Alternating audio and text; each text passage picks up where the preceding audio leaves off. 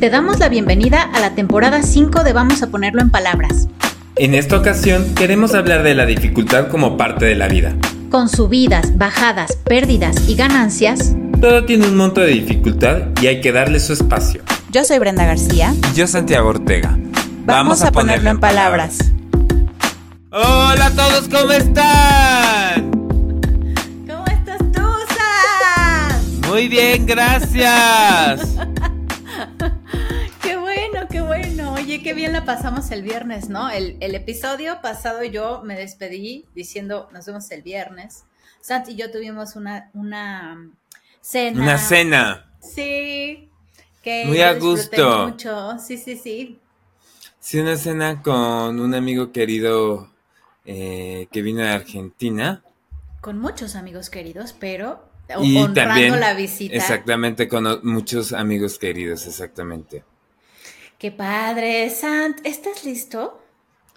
¿Estamos listos para qué, Brent? Para este que es el penúltimo episodio de la temporada. Qué difícil, ¿no? Pues qué difícil y al mismo tiempo qué lógico.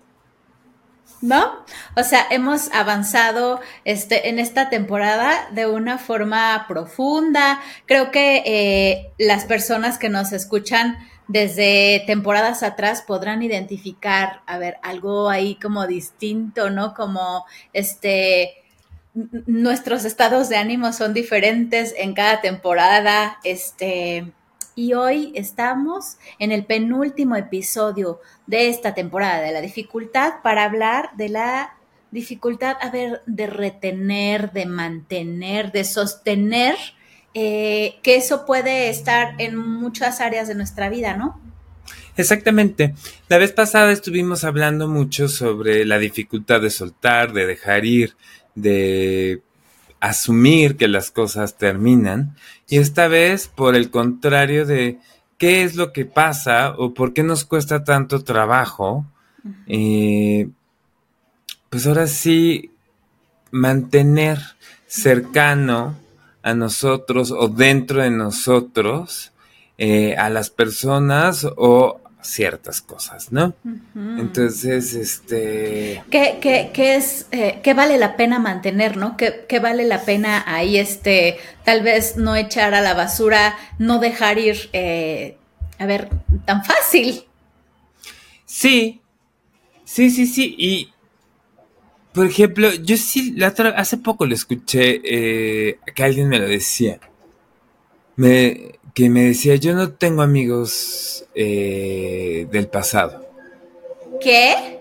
Así. ¡Wow! Este, yo solamente tengo amigos como muy recientes porque no puedo conservar amistades, ¿no? ¿Y, y con qué, o sea, a ver, con qué emoción lo decía? ¿Le daba orgullo o, No, lo decía preocupado, lo decía preocupado, lo decía preocupado.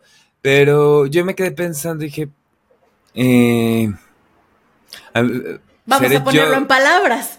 Sí, vamos a ponerlo en palabras y también yo pensé que tanto yo seré esa, esa parte también que de- se desecha, que es algo que se va a jugar en el tratamiento, ¿no?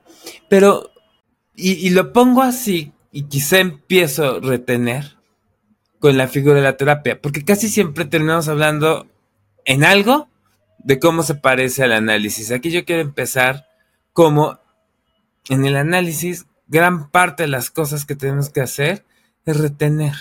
Y no es fácil. Como gran parte de nuestra terapia al principio es escuchar a un otro que nos ayuda a pensar cosas sobre nosotros mismos que quizá no queremos ver y que no queremos escuchar.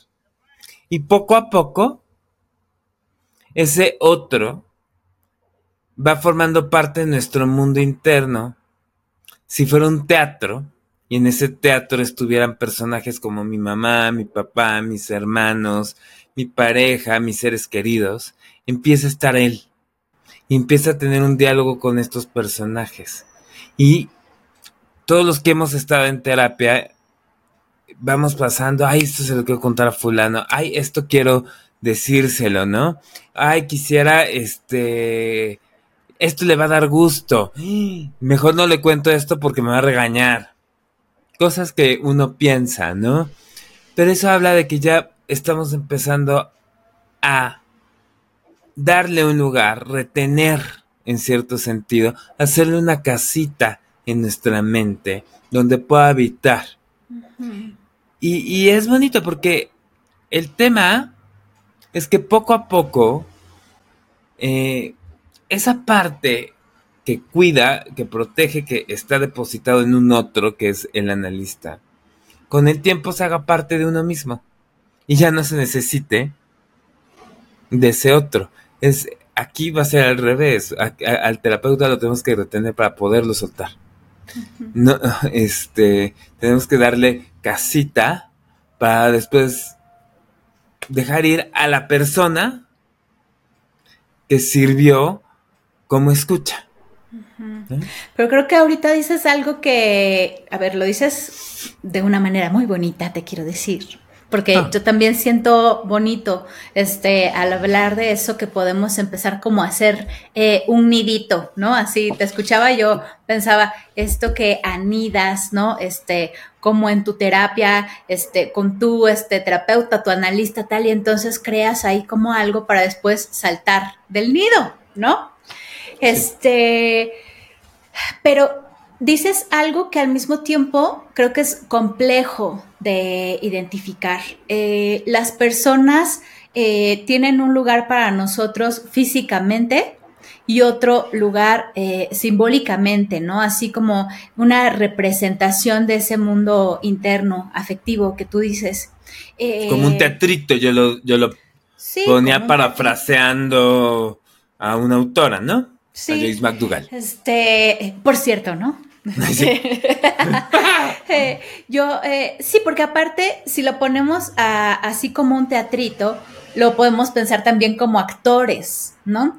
Y los actores tienen a ver ahí como un timing, ¿no? En el cual este, intervienen en ciertas formas. Así podemos identificar cómo es que podemos estar ante la persona físicamente, pero el teatrito de nuestra mente también va a hacer que entonces uno tome ciertas decisiones y diga, ¡Ah! seguramente, si le digo tal cosa, si sabe esto de mí tal, eh, y empiezan los supuestos. Pero muchos de esos supuestos van a partir de esos roles que le ponemos a estos actores en nuestra cabeza, no van a actuar en nuestra mente de cierta forma. Y puede ser que entonces esa persona físicamente, este, individualmente diga, ah, bueno, no pasa nada con esto que me dijiste. Pero muchas veces esa, eh, a ver, esos supuestos, estas cosas que nos angustian tanto, son las que entonces nos llevan a decir, mejor salgo corriendo de esta relación, salgo corriendo de este trabajo, salgo corriendo, por ejemplo, de esta relación con este, los padres, los primos, los amigos, ¿no? Que no se mantengan ahí, porque, a ver, porque, porque esa relación, a ver, por más seguro que sea un vínculo, en algún nivel nos va a angustiar en algún nivel nos va este, a dar como miedo perderlos, este, nos va a dar miedo este, que se mueran en algún nivel, ¿no? Y entonces a veces nosotros somos los que primero este, nos vamos y nos es difícil mantener una relación.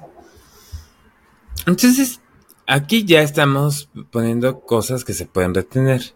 Hablamos de personas como esos actores adentro de nosotros tú hablaste de vínculos eh, y relaciones, o sea, no solamente es la persona, sino es el lazo que nos une.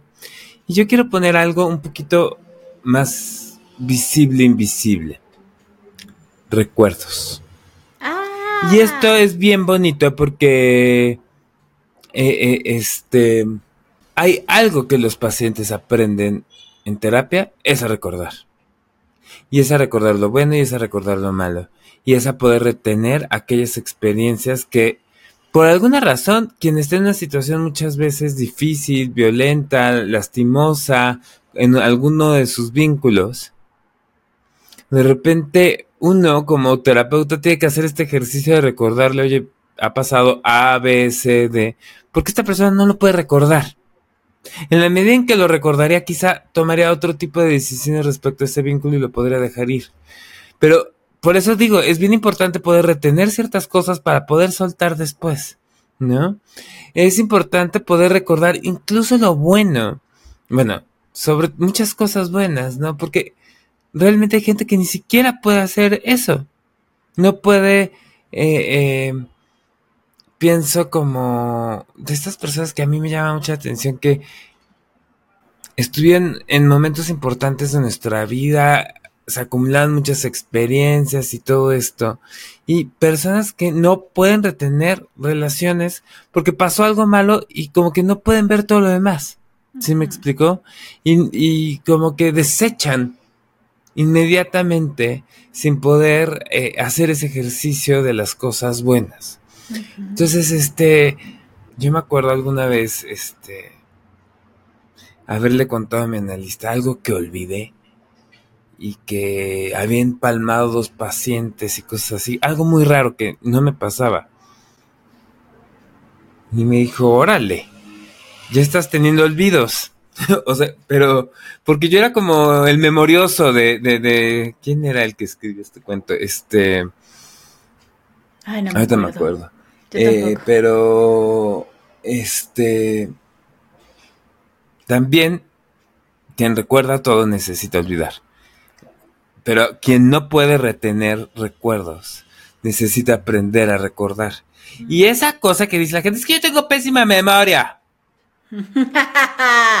Mm, mm, mm. vamos a poner a ejercitar ese músculo también, ¿no? Ay, santo, tú y yo estamos conectados, ¿sabes? Porque justo yo iba a decirte eso. Eh, se escucha como una suerte de ejercicio, o sea, hay que hacer un ejercicio entre lo que hablamos el episodio pasado y este esto que decías tú eh, de manera, eh, a ver, como muy fuerte, ¿no? Como que quedara muy claro esto de retener y soltar, retener y soltar, ¿no? Como, este, como algo que pareciera que es un músculo, ¿no? Como, como esta cavidad también cardíaca, ¿no? Que entonces, este, este, retiene y expulsa, este, la sangre y entra más y entonces bombea, ¿no? O sea, pareciera que tiene que haber ahí como un bombeo, un ejercicio entre qué tanto pero la diferencia es que el corazón siempre tendrá ese flujo sanguíneo de paso, ¿no? No, no, lo mantiene ahí. Este, siempre tiene que, para funcionar, seguir liberando. Y nosotros, eh, creo que a veces cuando las cosas, a ver, eh, nos resultan así como tan laxas, ¿no? Así parecía que tenemos como una, como una diarrea de recuerdos y de memorias y tal.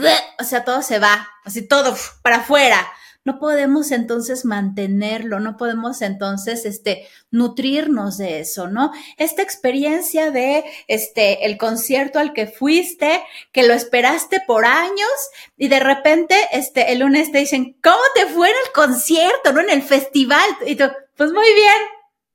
Pero cuéntame, no, pues pues muy bien. Pero es que pareciera que hay algo como que se olvida vayas con estupefacientes en tu mente o no. Este, a veces, este, pasa esto, ¿no? Eh, eh, sí, sí, sí, estuvo increíble, pero, pero no, o sea, no te puedo decir qué más. Yo recuerdo, voy a, voy a regresar a esto que ya dije antes en esta temporada. Eh, mi sobrina fue al, este, al concierto este de Taylor Swift, ¿no? Y entonces yo le decía, pero cuéntame, es que estuvo increíble. Sí, pero cuéntame, o sea, ¿qué fue lo que más te gustó? Porque es que, es que, y no me lo podía, no me lo podía expresar yo así, que tanto también está olvidando, o sea, que tanto es como ya cumplí esa meta de ir al concierto y pareciera que algo como teflón no agarra. Eh, también pensaba varias cosas. Ahorita, o sea, voy con Taylor Swift, pero antes. Taylor, espera tantito. espérame, Taylor, porque va Shakira. Ah, ahorita que estabas hablando de, ejercita, eh, de ejercitar, así como dice la canción, ejercita el cerebro también. la de, pero bueno, eh,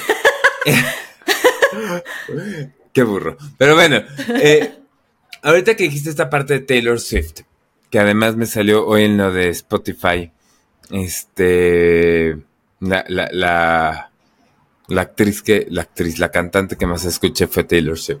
Pero. Ah, por cierto. sí, pero muchas veces eso pasa. también por las expectativas y como la emoción que ponemos sobre algo y que no podemos vivir el momento. Esto es, esto es curioso, porque a mí me pasa algo muy parecido que tu sobrina. A mí me cuesta, o sea, esta última reunión que hice de mis 40 años no me pasó. Este, pero antes ponía demasiada expectativa en las fiestas que hacía, en las reuniones que hacía. Llegaba un momento y entre que era anfitrión y que la manía y todo esto, no me acordaba de nada. Y no lo podía vivir y no lo podía disfrutar. Y mucha gente odia ser anfitrión por eso. Saca las palomitas, que en esta ocasión te quiero recomendar la película La señora Harris va a París, que podrás disfrutar en la plataforma de HBO. Ambientada en la década de los 50, trata sobre una señora de limpieza que enviuda y hace un viaje a París obsesionada por comprarse un vestido de alta costura de la casa Dior. En la película podrás ver este ejercicio de retener y conservar frente a la necesidad de soltar y dejar ir, no solo cosas materiales, sino también personas a nuestro alrededor. Esperamos que te guste y cuéntanos qué te pareció. Vamos a ponerlo en palabras. Muy buena recomendación, Sant. Ah, te gané. No lo había pensado, Brand. no sé quién, no, sé este, qué recomendación voy a pegar aquí, pero bueno, este, ya te estoy agarrando este, esas intervenciones. Oye, pero entonces hemos hablado, a ver, retener personas, retener vínculos, retener recuerdos, y ahora yo me voy a, o sea, aspectos que también tú hablabas hace rato de diarrea. Yo voy a hablar, este, de una cosa que es como eh, al eh, también una diarrea económica, que ya lo hemos hablado en varias ocasiones, la incapacidad de ahorrar. Ay, ay, ay. Y ahorita creo que muchos así, como ladrillo en la cabeza, les cayó esa intervención, Sant. Vamos a hablar de ahorrar, sí. Ahora, e, es un hecho, mi mamá lo dice de broma, pero no tan broma, que para ahorrar se necesita tener dinero. Eh, ¿Por qué? Porque quien tiene hijos y quien tiene que pagar escuelas y todo esto, híjole, ¿qué te queda para ahorrar? Claro. Porque de verdad la situación está bien difícil, ¿no? Entonces, pero qué difícil es eso de, de ver, hacer ese ejercicio con nosotros mismos, de en dónde estamos gastando, dónde están nuestras fugas de dinero y qué es lo que podemos ahorrar y para qué podemos ahorrar y qué sentido tiene esa retención. Pero sabes una cosa, ahí me gustaría hablar de algo que yo he observado en varias personas. Este, a veces es más fácil, y a ver cómo, cómo, cómo lo articulo, a veces pareciera más fácil mantener deudas que, este, que generar como esta, este esta posibilidad de entonces empezar a ahorrar, ¿no? O sea, pareciera que la cuenta de banco siempre tiene que estar ahí como en, negativo, este, que entonces es esta deuda de la cual cuesta mucho trabajo salir, sí por la crisis y por la situación económica y lo que ustedes quieran, pero también porque cuesta mucho trabajo pensar cómo le voy a hacer para, este, para ya no mantener esta deuda, para liberarnos de una deuda, ¿no? Este, y a veces es esto, es que no puedo ahorrar, no puedo ahorrar porque este, porque tengo una deuda, pero pareciera que esa deuda, ay, ahí como que agarra muchas otras cosas. Este, que a mí este tema, por ejemplo, del dinero siempre me, me coloca en, el tiempo, Sant. No sé si a ti eh, igual, pero siempre que alguien me habla eh, de su relación con sus ahorros, sus deudas, sus tal, eh, pareciera que me están hablando de cómo tramitan el tiempo, ¿no? Este, quiero mantener, agarrarme este, de este pasado, de esto que gasté, de esto que entonces este, me tuve que endrogar con la tarjeta de crédito porque hubo esta dificultad y no me puedo, no me puedo recuperar. No me puedo recuperar de eso, este que tuve que pagar o de ese momento que no pensé, este, de ese momento que me valió todo y lo gasté. Eh, y entonces no, no, pareciera que no hay ese lugar para esa recuperación y entonces poder pensar, ah, bueno, y entonces después y tal, este, voy a poder, este, gastar si ahorro, este, voy a poder planificar esto, eh, planificar habla justo, ¿no? De un futuro en el que muchas veces es muy difícil vivir, entre comillas. Cuando fue mi examen de maestría, ¿qué tal? María Luisa Rodríguez. Tú estabas, ¿verdad? En sí, claro, claro. Al final me acuerdo que la que era mi directora de tesis. Santiago, ¿cuáles son las dos funciones del estómago? ¿Qué? y María Luisa Rodríguez, perdón a todos los que me están escuchando que la conocen, está loca. Con todo cariño. Chiflada, la amo y la adoro, pero está chiflada. Y además se te queda viendo así. Y yo así. Eh, eh. Sí. Y, y, y o sea, a fin de cuentas nos dijo retener y soltar. No me acuerdo cómo se llaman en estomacales, pero. en estomacales. Pero la mente también tiene estas dos funciones, retener y soltar, retener y soltar, retener y soltar. Pero aquí el orden de los productos sí altera el producto. El orden de los factores sí altera el producto. sí, sí, sí. No se suelta y luego se retiene. Piénsalo con la caca. O sea... No eh, tienes nada que retener si no hay nada, o sea, que digerir ¿no? ¿Qué, desechar si no has retenido nada? Exactamente, primero tenemos que retener para poder soltar. Yo por eso le decía, o sea, si se fijan todos los ejemplos que he dado, o sea, uno tiene que, en cierto sentido, poder darle casita al terapeuta para después decirle ya es tiempo de partir. Uno tiene que retener a la relación y saber qué es lo que ha pasado para ya después poderse separar. Uno tiene que retener y recordar aquello que nos ha pasado, y como dice Freud, porque recordar es la mejor manera de olvidar. Y uno tiene que poder eh, conservar cierto dinero para poderlo soltar y para poderlo disfrutar. Porque de lo contrario vamos a estar en una deuda psíquica. O sea, quien gasta más de lo que gana, también pasa en la mente quien está desechando, desechando, desechando y no puede conservar cosas, quien está realmente despotricando, quien está en la vida realmente como en pura situación de placer y no puede conservar algo, hacer ese esfuerzo, ¿sí me explico? Contenerse. Eh, eh, eh, va a estar en una situación de deuda mental Exacto, exacto. Que vaya que es dolorosa y súper angustiante, ¿eh? O sea, eh, yo los invito a hacer como este, este ejercicio. Piensa en esos momentos en donde sientes que, este, a ver, ¿qué, qué, qué es lo que tienes para gastar? ¿Qué es lo que tienes para disfrutar? ¿Qué es lo que tienes para mantener? Y a veces hacer esa ecuación es sumamente angustiante. O sea, pensar en si realmente tengo una deuda, este, si lo que estoy haciendo eh, genera algo o es como una pérdida o alimenta esa deuda porque no la salda, porque no la elimina. Uy, o sea, creo que este, este, este tema eh, es, es, es, fuerte. O sea, hablar de los recursos que uno tiene y cómo los, este, cómo, cómo son esas finanzas y esa economía es complejo. Pero llevémoslo al mundo interno, o sea, porque una de las cosas que te dice cualquier asesor financiero es hacer como tu lista de gastos, ¿no? Para ver dónde están las fugas de dinero. Es muy fuerte porque, o sea, no es tanto como... Porque uno podrá decir, oye, yo gasto cuatro mil pesos en cosas deportivas.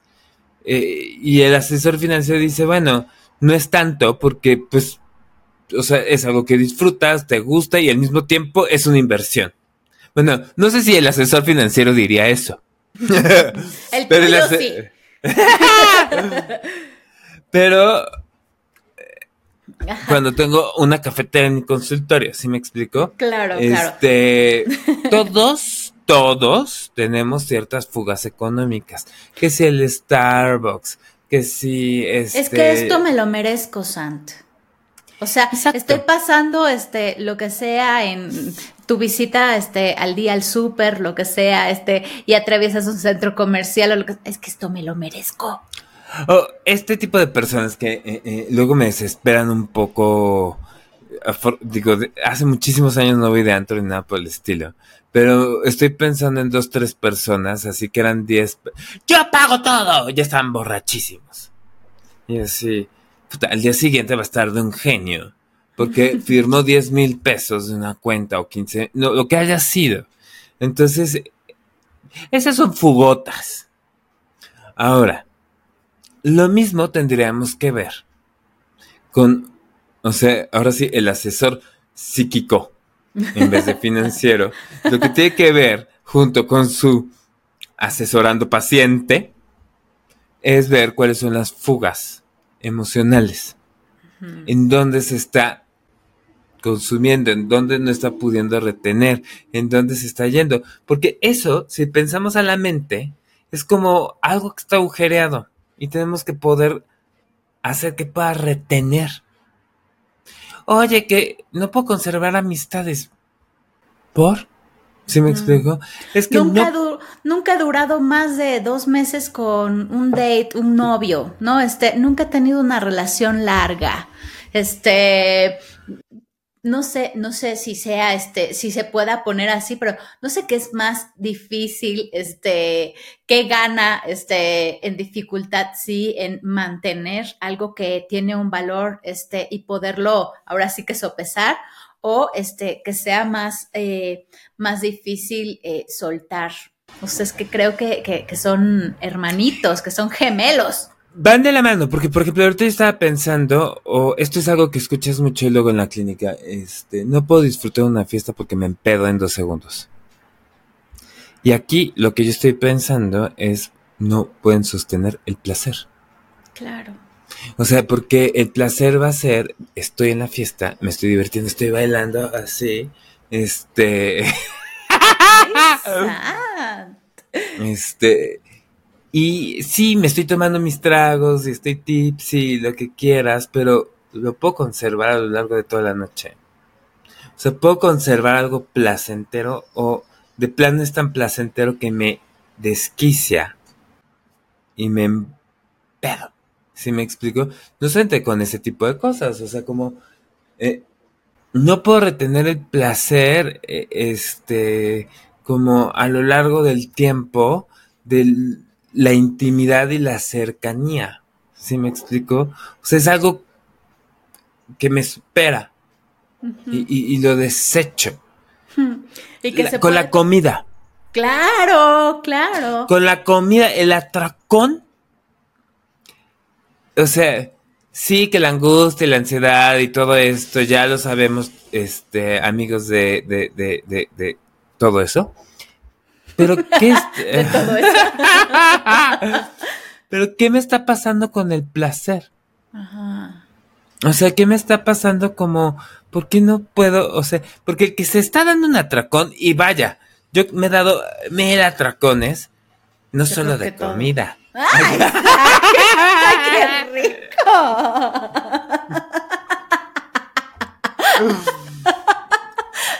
quien nos esté escuchando y no nos está viendo, les invito, por favor, a empezar a vernos en YouTube porque Sant se acaba de poner color tomate. Eh, cuando te estás dando un atracón no disfrutas, no hay placer. No, no. O sea, es, es más bien tapadera de ansiedad, es así como... Pero también ahí, Sant, está esta cosa, se puede confundir con un yo no tengo problema en dejarme ir. ¿No? O sea, eh, eh, eh, yo me voy, este, pero justo es esto que dijiste al inicio del episodio anterior. Una cosa es que te dejes ir y otra cosa es que te dejes ir y no encuentres el freno, no encuentres, este, a ver lo que vaya como dosificando esa situación, ¿no? O sea, sí suéltate, pero ¿qué tanto te sueltas? Lo, o sea, demasiado y, y se pierde el sostén saca las palomitas o acércate un helado, lo que tú quieras, lo que más disfrutes para ver este delicioso chick flick. Novia fugitiva. Película de 1999 protagonizada por Julia Roberts y Richard Gere. Trata de una periodista que va a Maryland para conocer la historia de una mujer que le teme al compromiso y ha dejado muchísimas parejas en el altar. Ligera y entretenida, estoy segura que te va a gustar mucho. Cuéntanos qué te pareció en arroba afectivamente y vamos a ponerlo en palabras. ¡Regresamos al aire! Estamos de vuelta. Bueno, haciendo, recapitulando, retener personas, vínculos, recuerdos, este, dinero, dinero, placer, recurso, proyectos. Proyectos. Proyectos. No, Santiago, fíjate que yo he empezado cinco carreras, siete tesis, este, 16 hobbies, este, cuatro amantes y dos esposas. y no retuve nada. No conservé, no terminé, no concluí. Este. Nada. Pero es que yo no estoy ahí, es que no me sentía a gusto. Es que no era yo, es que no estaba listo. Sí, eh, eh, ¿no? Es que no me imaginaba ahí. Eso es típico en la carrera, ¿no? No me vi. No me vi.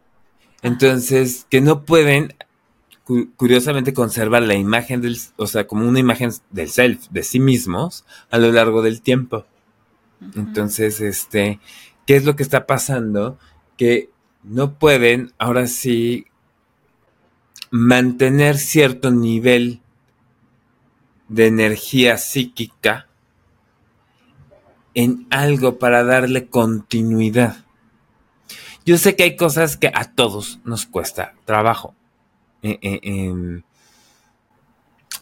la lectura, eh, abandona el libro, que quién sabe qué, o, o el ejercicio. El ejercicio. a, ti no te pasa, nos queda claros a todos acá, este, el ejercicio a ti te da vida y es tu canasta básica, pero hay otras personas. Yo, por ejemplo, este año eh, me costó muchísimo trabajo mantener mi actividad física. Y fui con Tú haces aerobics, ¿no? Yo, de los 80, con Jane Fonda. Claro, con calentadores.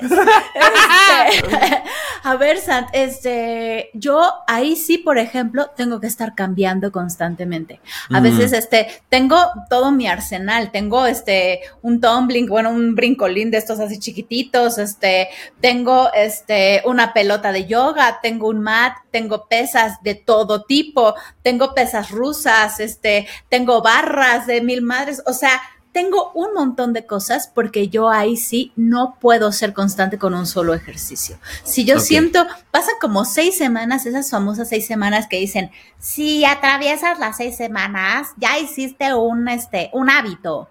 Nah.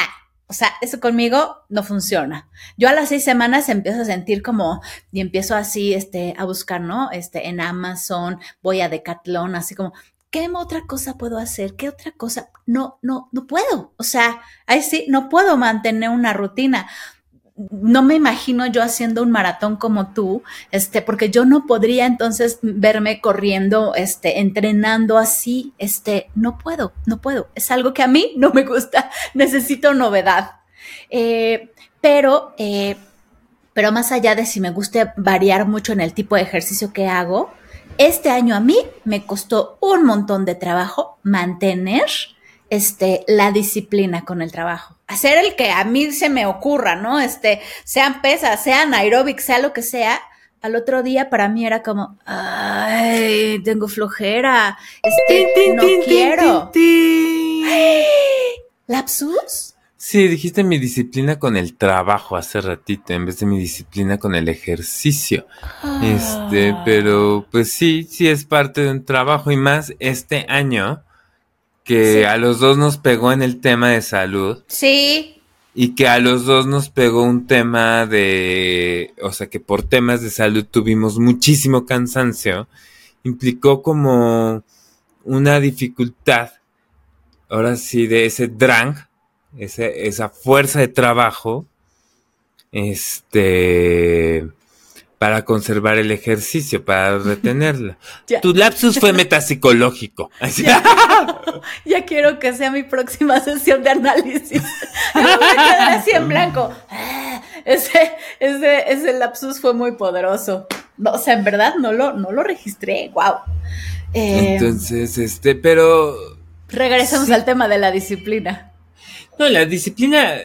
O sea, ahorita pusiste el ejemplo del ejercicio que se cuesta muchísimo, pero eh, em, ah, está en todo. O sea, y, que al mismo tiempo yo, yo siempre creo que no se puede tener todo una habitación ordenada al mismo tiempo, todo el tiempo ordenada por lo largo del tiempo. O sea, como luego hay pacientes que dicen, ¿cuándo va a estar ya bien? Así como, y yo, pues cuando estés bien luego vas a estar mal. O sea, más bien, aquí el tema es volver como a subirse a, a la redita, ¿no? Giratoria. Entonces, este, y volver a, seguir intentando. O sea, realmente la fuerza de trabajo está en seguir luchando, seguir estando, tratando de cumplir. ¿Me explico? Eso habla mucho más de salud mental que esta idea, este, eh, silvestre de si salud mental quiere decir eh, que vas a estar bien, feliz, constante, que vas a mantener una estabilidad de este, todo bien, todo fine, todo bonito por siempre, ¿no? O sea, es que no te vamos a dar de alta, este, de consulta, ¿no? De terapia, no te vamos a decir, ya estás listo cuando digas, eh, no pasa nada en mi vida, todo bien, todo plano, ¿no? Este, todo estable ahí no, no, eso no es salud mental. Salud mental es saber, este, y, lidiar y aprender a lidiar con que va a haber cambios, que la vida es arriba, abajo, arriba, abajo. Claro. Ahora, esta cosa de, de poder llevar a cabo un proyecto eh, no es tan fácil. Eh, porque tendremos que ver, yo alguna vez lo había dicho, o sea, cuál es la dificultad. Si la dificultad es empezar a hacerlo, si la dificultad es mantener en eso o si la dificultad es concluirlo. Entonces tendremos que pensar dónde está la inhibición y dónde está la angustia. Pero en cierto sentido, si hay gente que no puede, eh, eh, o sea, que tiene 20.000 proyectos abiertos y así se siente muy productiva. Sí, o, a, mí, a mí de verdad luego, este, quizá porque yo en ese tipo de cosas soy como, me, entra mucha ansiedad. Pero eh, de todas las veces que tengo que presentar examen de terminación, no ha pasado más de un año de que terminé a que me titulo. Porque me entra una cosa así de tengo que terminar tengo que terminar, tengo que terminar. Yo ya, y, mis angustias, ¿sí me explico? Pero por otro lado veo gente, este, eh, eh, estoy pensando como en los que no están titulados de la licenciatura, de la maestría de, eh, del instituto, ¿sí me explico? O sea, como, ¿qué fue lo que pasó? ¿Por qué les está costando tanto trabajo? ¿Qué cosa, o sea, está angustiando tanto que no pueden justamente poder sentarse, contenerse y, escribir. Eh, em, y, ahí se va a prestar todas las resistencias del mundo. No tengo tiempo, no tengo este mente, no tengo cabeza, etcétera. Entonces, este. O es, que el proceso con la institución es muy, es muy engorroso, ¿no? Es que me ponen muchas trabas, es que mi director de tesis le caigo gordo, ¿no? O sea, también se pone afuera la dificultad cuando hay algo interno que también hay que explorar. Este. Con este tema, por ejemplo, de terminar la tesis y graduarte, este, eh, creo que lo hablaremos el próximo episodio, que justo hablaremos de la dificultad de terminar. Este, pero en ese lugar, por ejemplo, hay algo que a mí siempre me llama la atención y que he hablado en muchos espacios cuando me invitan este, colegas eh, a otros podcasts y tal, este tema de la motivación. No puedo mantener la motivación por mucho tiempo. Y acá el secreto es que nadie puede. O sea, y ese es el tema con eh, lo complejo que puede ser eh, pensar en la disciplina, porque disciplina, no sé a ustedes, pero a mí a veces disciplina mmm, me llegó a sonar como a castigo como a un lo tienes que hacer, ¿no? Como como, milicia, como militar. Sí, exacto, como como algo este muy fuerte, cierto, cierto. Yo tenía muchas este muchas discusiones aquí entre nos, que nadie nos está escuchando. ah. aquel, novio de la universidad que tú conoces, con él tenía un montón de discusiones sobre el tema de la disciplina, pero luego te cuento más. Este, ah, y, justo me decía, es que es, horrible, ¿no? Este eh, eh, rechazaba a toda costa la disciplina, me decía, es horrible, es que como la disciplina, tal, la criticaba, este, la señalaba como si fuera el peor castigo del mundo ser disciplinado. Y él lo veía como... O sea, porque además esa persona se sentaba mucho tiempo junto a mí. Y, te acuerdas que hubo un tiempo que nos llevamos muchísimo. Sí. Porque además éramos Jing Yang. Pero aparte, imagínate cómo era para mí, Sant, este, que nos veíamos este, así del otro lado del salón y yo volteaba a ver a, a ti, que eres este, mi esposo en otra dimensión. y al que era el novio en turno, ¿no? Entonces era como un uno, dos, uno, dos, Sant, eh, eh, aquella persona, Sant, aquella persona. Qué risa. Este, pero, pero bueno, eh, a lo que voy es con este tema de la motivación. Yo tengo ahí un reel, este, en el Instagram de Efectivamente, que creo que también está en TikTok, este si no nos siguen y si no se quieren perder también ese tipo de contenido, este, síganos en arroba efectivamente en todas las redes sociales. Pero eh, ese reel justo habla de que la motivación es como un cerillo. Se apaga. Sí, o sea, es ese cerillo que tú vas a decir, ¡Ah! y si ahora hago tal cosa, ¿no? Y te motiva y vas a este a una tienda si quieres y compras todo este relacionado a quiero aprender a tejer, ¿no? Y entonces este, vayan a Central Gourmet. Santiago, ¿no? Así este se motiva para aprender un nuevo y entonces va y se llena de todas las herramientas, de todos los ingredientes, de todo lo que sea necesario. Ahí está la motivación, ¿no? Y ahí está Sant por su lado, este, batiendo y haciendo cosas, o Brenda por el otro, este, tejiendo y viendo tutoriales de YouTube, lo que quieran, muy motivados. Y pasa el tiempo y se nota la dificultad y se nota que entonces va a ser algo tal vez un poco a largo plazo y dices, y ese cerillo se apagó, se apagó, la motivación se fue. Pero es que ese cerillo justo, te estoy viendo, Sant. Te estoy viendo. justo ese, ese cerillo es que no se puede mantener prendido por siempre. Tendrá que alimentar el fuego de otra cosa. ¿No? Sí en tu caso, el horno. No, me estaba acordando, eh, porque esto fue lo que me dio risa, de mi amigo Pepe Belmont. que además eh, cenamos con él eh, el viernes. Este, Pepe es, o sea, a ver, con él me fui a, Argentina el año pasado a, correr el maratón.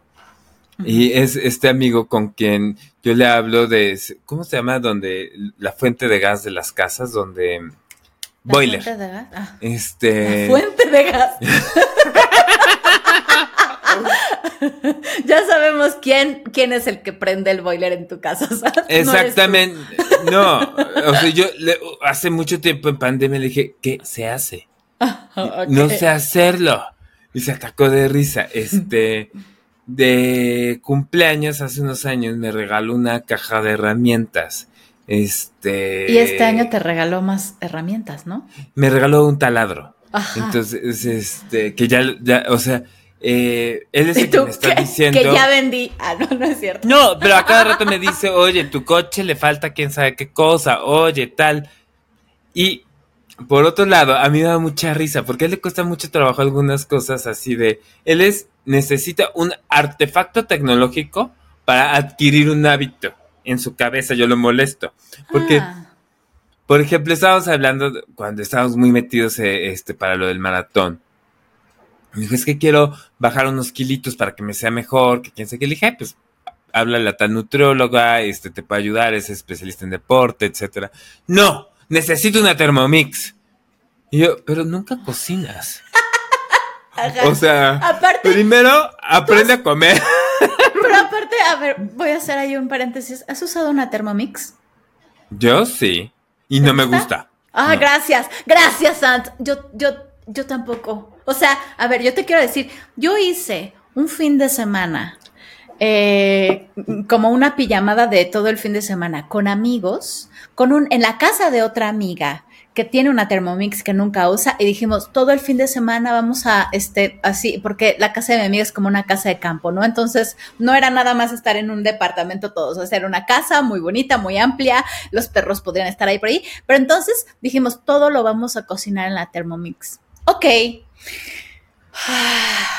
Fue una cosa que yo dije, es neta, es neta que esto es como la panacea de la cocina. No me gustó nada, no me gustó nada. Afortunadamente y así ya no la quiero comprar, pero... Eh, no, yo la quiero para hacer nada más praliné. Entonces, este, que es la avellana, el azúcar caramelizada y, se muele y se hace esa pasta deliciosa que llamamos praliné y que si no, o sea, para eso sirve, si me explico, pero el arte de cocinar, pues no, la otra vez tuve una discusión severa con una amiga de Karen, este, respecto a Thermomix y, Porque aparte no te permite, no sé si tú, perdón que, que, que, utilicemos tanto tiempo para hablar de esto, pero es que ese es un tema. Bien, este, señoras. Ajá, o sea, no sé si a ti te, te dio esa sensación, no le puedes echar de tu sazón. Y además, no, no, no, no, no. no Así, no. que le vas poniendo cosas. Yo lo sé. Y, además estoy pensando en gente que nos escucha, Marinín, este, Lina Mayoral, o sea, me están viniendo gente que se, además suben sus historias así, oh, soy la señora Thermomix, hago cosas así. ¡No! Pero bueno. bueno, regresando entonces. Regresando, este, Pepe, no, es que quiero aplicarme, a, cuando empezábamos a correr, quiero aplicarme a, correr, que quién sabe qué. Ya sé, me voy a comprar un Garmin. Y yo, ¿por qué no mejor corres un mes y ya después vemos relojes? ¿Sí me explico? Pero a mí me da mucha risa porque hay gente como que va comprando el artefacto o, o el escenario, por decir de una manera, para desarrollar un hábito que yo diría ahí un gasto, Sant. O sea, ¿no? Un gasto de dinero, un gasto entonces ahí. Para poder conservar algo. Ajá, como si te lo compraras. Y cuando el, paso, el paso es al contrario, primero conserva algo en un determinado tiempo y ya después le vas poniendo los aditamentos bonitos. O sea, pero de verdad hay gente que, que este, se llena como de todas las cosas, así como un este, voy a repito, hacer, a correr los mejores tenis, este, los mejor, el mejor iPod, bueno, iPod ya no estamos, pero este, pero te compras así, te compras los mejores AirPods, este, voy a Lululemon y me compro toda la tienda, este, qué sé yo, este, y nomás no sale a correr. Entonces, este...